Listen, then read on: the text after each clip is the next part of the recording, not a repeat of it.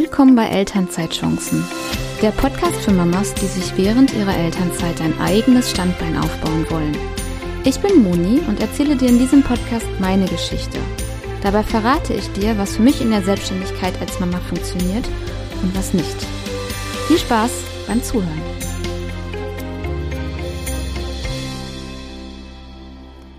Hallo, hallo, herzlich willkommen bei einer neuen Podcast-Episode bei Elternzeitchancen. Ich spreche hier ja sehr viel über Vereinbarkeit, über gleichberechtigte Elternschaft und habe in der letzten Zeit immer wieder vergessen, dass es hier hauptsächlich um die Selbstständigkeit während der Elternzeit geht. Das ist der Ursprung, warum ich diesen Podcast gegründet habe, weil ich mich ja auch während meiner Elternzeiten selbstständig gemacht habe und darüber sprechen möchte. Und natürlich habe ich hier immer mal wieder Interviewgäste ja, fast jede zweite Podcast-Episode hat einen Interviewpart.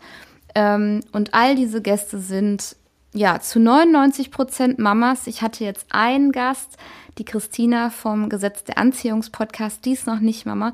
Ansonsten waren alle meine Gäste Mamas oder sind Mamas und sprechen über ihre Selbstständigkeit. Und alle haben was gemeinsam, auch mit mir. Alle hatten Mut anzufangen. Und ich merke immer wieder, dass es viele Mütter gibt. Ich sage jetzt wirklich einfach mal Mütter, ähm, weil das ist auch so ein Frauenproblem, glaube ich. Denen fehlt der Mut, loszugehen. Es hapert nicht unbedingt immer nur an dem Thema, womit man sich selbstständig macht. Natürlich ist das eine Voraussetzung. Aber wenn ein Thema da ist oder eine Richtung, dann scheitert es ganz oft in den ersten Schritten. Und zwar wirklich zu überlegen, welches Angebot könnte ich kreieren, welches Problem löse ich, mit wem will ich arbeiten und dann an Gewerbe anmelden und losgehen. Und dieses Losgehen, das machen ganz viele nicht. Und der Hauptgrund, warum viele Mamas das nicht machen, ist nicht die Zeit. Nein, es ist Mut. Die haben keinen Mut. Die trauen sich nicht, rauszugehen und zu sagen, hey, ich habe mich jetzt während der Elternzeit selbstständig gemacht. Ich bin jetzt Achtsamkeitscoach, ich bin jetzt ähm, virtuelle Assistentin, ich bin jetzt Podcasterin, ich bin Bloggerin, ich blogge über, über ähm, Naturkindergärten oder irgendwie irgendwas anderes. Oder ich mache ähm, ja, Babyschlaf-Coach, das hatte ich jetzt hier schon in meinem Pod Podcast. Oder ein Etsy-Shop. Oder ich mache ähm, ja einen komplett eigenen Online-Shop für ähm, die und die Artikel. Also, ach, ich könnte es ewig weitererzählen, was es alles gibt, was möglich wäre. Und selbst Dinge, die wir noch nicht kennen, die in der Zukunft liegen, womit man sich selbstständig machen könnte, das wird auch alles möglich sein. Lange Rede, kurzer Sinn. Ich glaube, wenn du diese Podcast-Episode jetzt eingeschaltet hast, dann bist du bestimmt nicht auf dem Punkt, wo du sagst, hey, schaut her, hier bin ich, ich bin super cool, ich helfe dir, wir beide, das ist ein super Team und komm zu mir und mein Angebot ist, ist das allerbeste für dich, jetzt ganz überspitzt gesagt. Ich glaube, wenn du diese Podcast-Episode eingeschaltet hast, dann sind in dir drin irgendwo Zweifel und die willst du ausgeräumt haben. Und warum? Zweifel. Also erstmal Angst. Du hast Angst zu versagen. Du hast den Mut, nicht loszugehen, weil du Angst hast zu versagen, zu scheitern. Und ich bin jetzt hier sehr, sehr offen, weil mein Ziel ist, mit euch allen da draußen, ähm, ja, ich kann nicht mit euch allen da draußen in Kontakt kommen, aber ähm, ja, mit dem einen oder anderen, ich möchte euch Mut machen, loszugehen. Und deswegen erzähle ich, wie es bei mir war, weil ich habe es ja schon mal gesagt, ich bin unperfekt gestartet. Ich war mutig genug, unperfekt zu starten und eigentlich möchte ich sie nicht sagen, ich war mutig genug. Nein. Ich habe es in Kauf genommen, mich im allerschlimmsten Fall lächerlich zu machen. Ich war eigentlich nicht mutig genug. Ich habe es einfach gemacht, weil ich diesen unbezwingbaren Antreiber in mir hatte, herauszufinden, ob ein Online-Business für mich für mein Leben in dieser Welt tatsächlich funktionieren kann. Und natürlich hatte ich Angst und ich habe heute noch Angst. Ich bin ganz ehrlich, ich habe zwei Gruppenprogramme, die ich so in meiner Vision schon oder in meinem Notizblock aufgebaut habe. Also ich habe zwei neue Themen, jetzt alles rund um diesen Podcast und nicht für mein Freelancer-Business. Und da habe ich auch Angst davor, rauszugehen. Ja. Ähm, wenn du jetzt auch Angst hast zu scheitern, dass die Leute dich belächeln. Also über das Belächeln habe ich ja schon mal eine Episode gemacht, die verlinke ich gerne. Aber wenn du Angst hast zu scheitern und dir deswegen einfach der Mut fehlt, überhaupt anzufangen, dann stell dir doch einfach dieselben Fragen wie ich. Ich möchte herausfinden, ob dieses Business für mich funktionieren kann. Was wäre, wenn ich es niemals rausfinden kann? Jetzt habe ich die Chance dafür. Jetzt bist du in der Elternzeit. Jetzt hast du noch nicht deinen Angestelltenjob um dich herum, der auch extrem viel Zeit frisst. Und falls du schon während der Elternzeit in Teilzeit arbeitest, kannst du trotzdem die Zeit, die minimale Zeit, die du hast, nutzen. Sei mutig. Und Angst ist in dem Fall ein schlechter Begleiter, weil auch das ist so ein Punkt, ähm, wenn es da draußen doch Leute gibt, die rein theoretisch super dankbar für dein Angebot sein könnten, ja, und wenn du einfach äh, nur wunderschöne Dekorationsbilder strickst, äh, Schwangerschaftstagebücher oder irgendwelche Meal Prep Pläne, all das, dafür kann dir jemand dankbar sein. Dafür kann jemand sagen, boah, das ist so ein wunderschönes Geburtsposter. Äh, ich weiß es übrigens auch eigener Erinnerung. Ich habe meine Geburtsposter auch machen lassen von einem Instagram-Kanal hier. Und ich bin da so dankbar drüber tatsächlich. Die sind einfach perfekt. Die sind on point.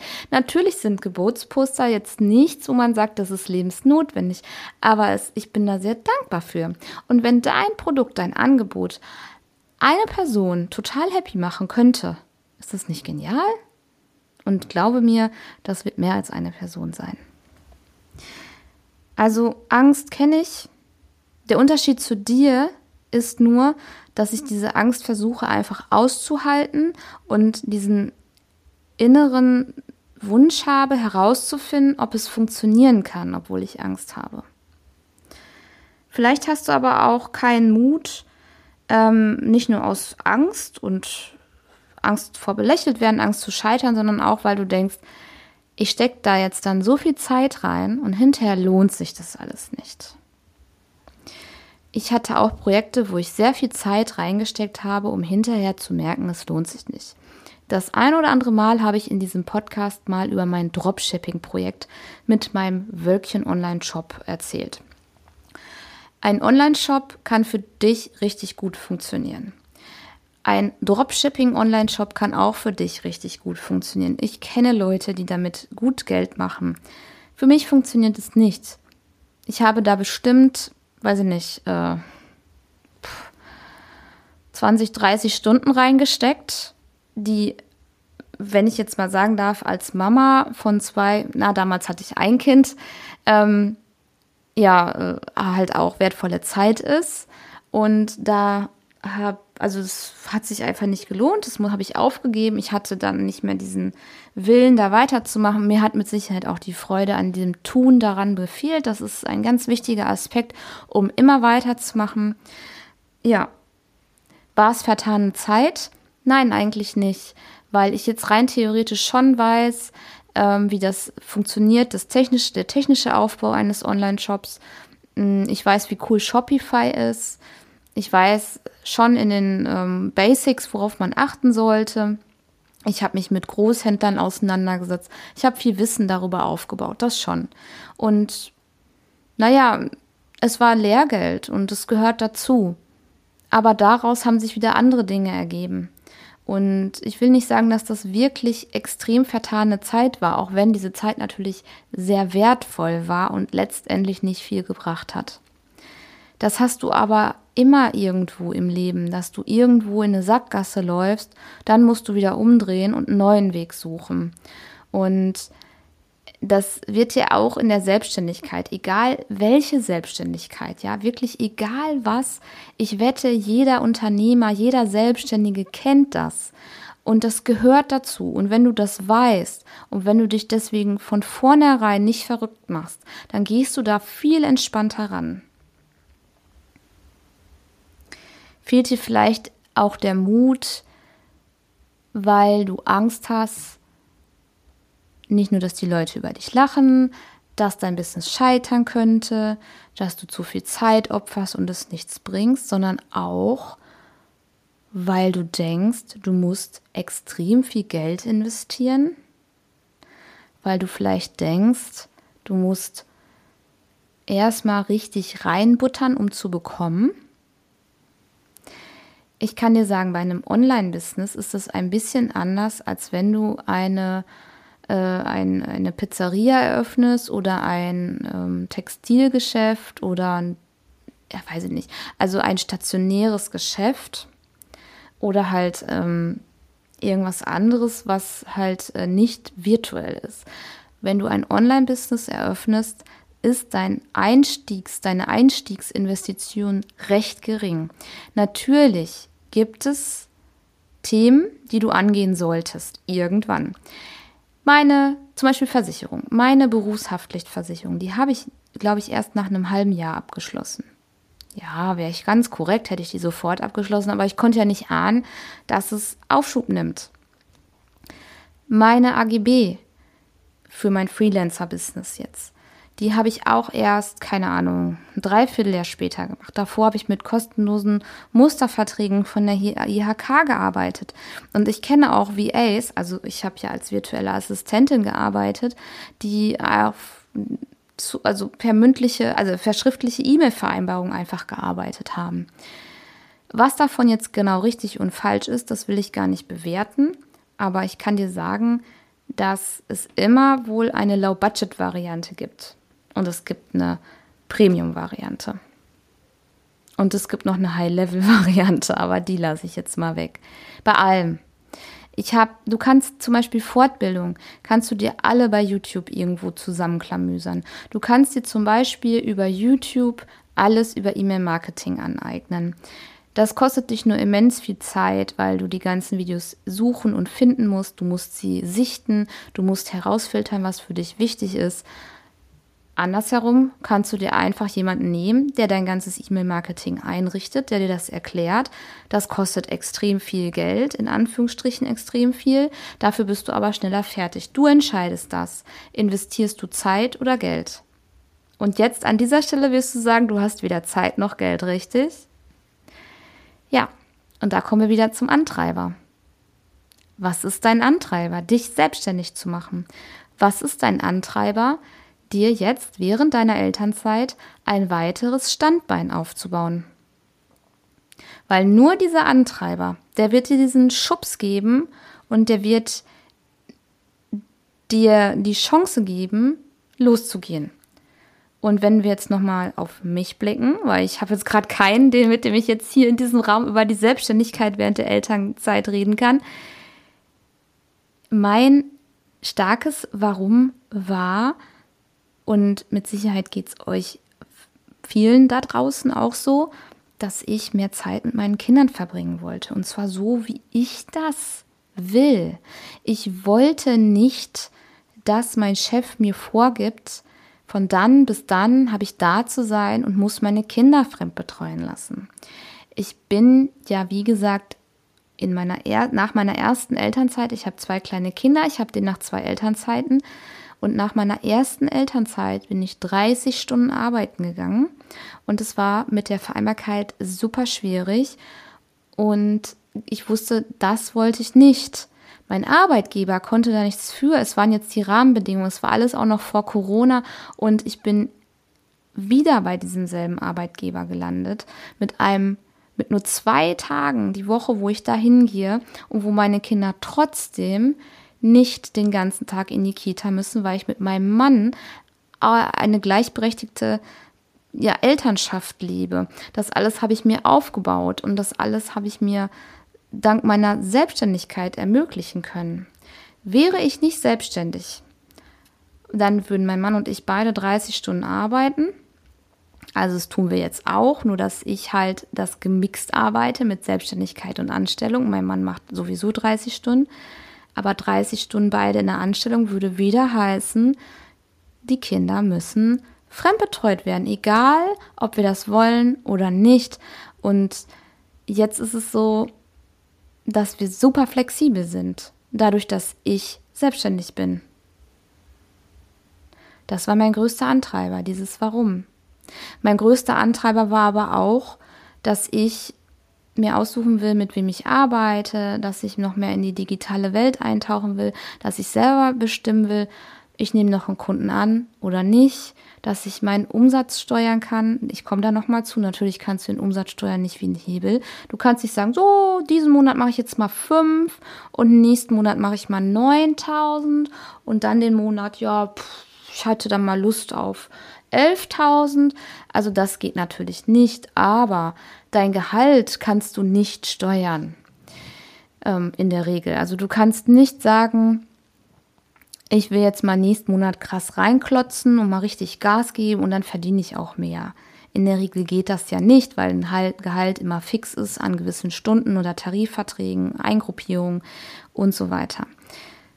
Das heißt, mein Warum war auch, mehr finanzielle Möglichkeiten zu erschaffen, obwohl ich Mama von zwei Kindern bin, obwohl die Gesellschaft mir einredet, dass dann mein Zug abgefahren ist obwohl unterstellt wird, dass Kind und Beruf nicht möglich ist, obwohl alle von Gender Pay Gap reden und Altersarmut. Und ich frage dich jetzt nochmal, um auf dich zurückzukommen, was ist denn dein Warum? Dein Warum, um dich während der Elternzeit selbstständig zu machen. Was treibt dich an. Und genau diesen Antreiber, den musst du finden und der gibt dir Mut, der gibt dir den Schubs, der gibt dir Power und glaube mir, der gibt dir das nicht jeden Tag. Die Selbstständigkeit ist ein Auf und ein Ab. Es kann heute wunderbar laufen, es ist alles genial und morgen sagt dir ein Kunde ab, die Kinder sind krank, dein To-Do-Zettel ist randvoll und du hast nichts erledigt. Das ist normal. Und in der Anstellung hast du halt andere Themen, wo man struggelt. Dein Warum ist dein wichtigster Begleiter und der wird dir den notwendigen Mut geben. So, ich weiß nicht, ob ich dich damit erreicht habe. Ich hoffe, dass ich das habe. Ich habe jetzt schon wieder fast 20 Minuten gequatscht möchte dir gerne einmal erzählen, ähm, ich habe Pläne, ich möchte gerne mehr Mamas helfen. Ich hoffe, ich habe dich so ein bisschen gecatcht. Vielleicht auch ein bisschen da, wo es weh tut. Denk mal drüber nach, was ich gesagt habe. Warum fehlt dir der Mut? Was ist dein Antreiber? Schick mir dazu doch gern eine E-Mail oder kontaktiere mich auf Instagram, Elternzeitchancen Podcast oder halt bei LinkedIn. Das ist alles in den Show Notes. Und glaube mir auch, ich brauche Mut. Ja, ich habe, wenn ich irgendein ähm, Gruppenprogramm rausbringe, irgendein Produkt, ja, das mache ich nicht mal eben. Auch ich habe da Zweifel. Und zwar nicht die Zweifel, ob dieses Produkt genial ist. Nein, ich brenne dafür, ich stehe dahinter total, sondern ich habe Zweifel, dass es nicht angenommen wird. Ich habe auch Zweifel, dass die Leute lächeln. Natürlich, und ich wette, das haben immer noch viele. Aber ich mache es trotzdem weil ich denke mir so, wie ich es eben sagte, was ist denn, wenn ich wirklich jemandem damit helfen kann? Und nur weil ich Angst habe, dass andere irgendwas dazu sagen oder dass es Anführungsstrichen scheitern könnte, gehe ich erst gar nicht raus. Dann weiß ich nie, wie es gewesen wäre. Trag dich doch gern zu meinem Newsletter ein. Den Link findest du auch in den Show Notes, weil da bekommst du nochmal exklusive Einblicke, vielleicht ein bisschen mehr Deep Talk ähm, und natürlich auch, wenn irgendwas kommt, ein Angebot, was meinen Hörern hilft. Ich bin da, wie gesagt, gerade in der Entwicklung